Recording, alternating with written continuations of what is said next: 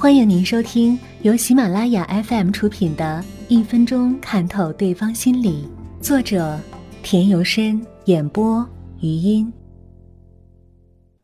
读透对方情绪，有这样一个历史故事：有一个将军，在一次战斗中被对方擒获，然后被押回了对方大营。这一位将军也算得上是一位铁骨铮铮的汉子。从被敌方擒获以后，就没有想过要投降敌人，抱着必死的决心，丝毫不肯向对方低头。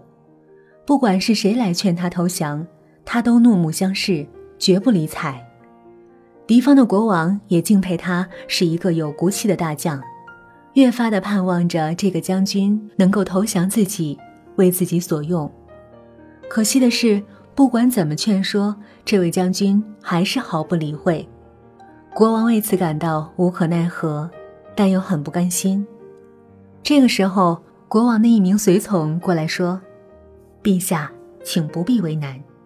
依属下看，这位将军虽然现在表现的还很强硬，但是只要我们坚持劝说下去，他迟早会投降的。”国王将信将疑的说：“我派包括你在内的那么多人对他劝说了那么久，都没有任何的效果。”你怎么能肯定他会投降啊？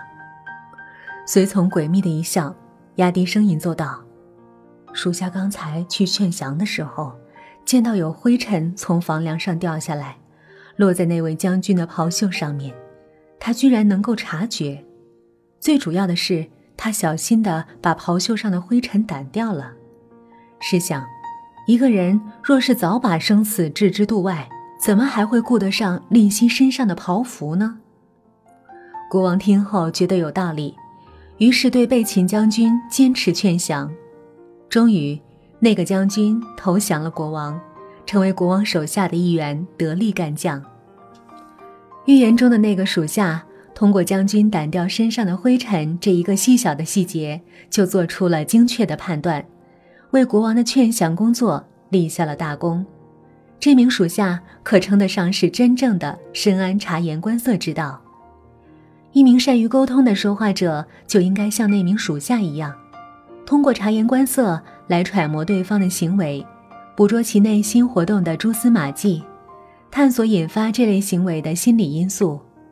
唯有如此，才能够使沟通更加便利、更加有效。语言家早就说过，人与人之间大部分沟通并不是通过语言完成的，所以还必须用眼睛看。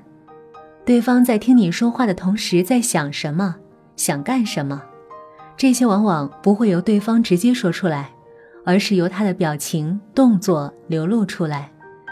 这就需要你仔细的观察。举例来说，为寻求某人的帮助，你去其家中拜访他，在与他谈话的过程中，你会发现他一边跟你说话，一边也往别处看，同时有人在小声讲话。这时，聪明的你应该意识到，你的来访打断了他某件待办的事，他心里惦记着这件事，虽然在接待你，却是心不在焉。这时最明智的做法是收住话头，赶紧告辞。您现在一定很忙，我就不打扰了，我的事过两天再说吧。把你送走，他在心里赞赏你有眼力的同时，对你也有歉疚之意。因为自己的事没好好接待人家，于是你托办的事他会努力办成，以此来补报。要做到看别人脸色说话，首先要能读透对方情绪。下面列举几种常见情绪的外在表现供参考：一、生气，脸部发红，双唇紧闭，手臂或双腿交叉，语速加快，姿势僵硬。握紧拳头，二怀疑，双唇紧闭，双眉皱起，斜眼看人，翘起一边嘴角，摇头，眼珠转动。三敌意，双臂或双腿交叉，避开对方眼神，呼吸加快，闭口不语。四无聊，眼光游移，身体左倚右靠，胡乱吐血，身子往一旁倾斜，以避开某人目光。打哈欠，玩弄纸笔。五紧张，眼神乱瞟，姿势僵硬，不停地玩弄或调整纸笔、眼镜等，汗流不止，笑得很突兀，抖腿或身体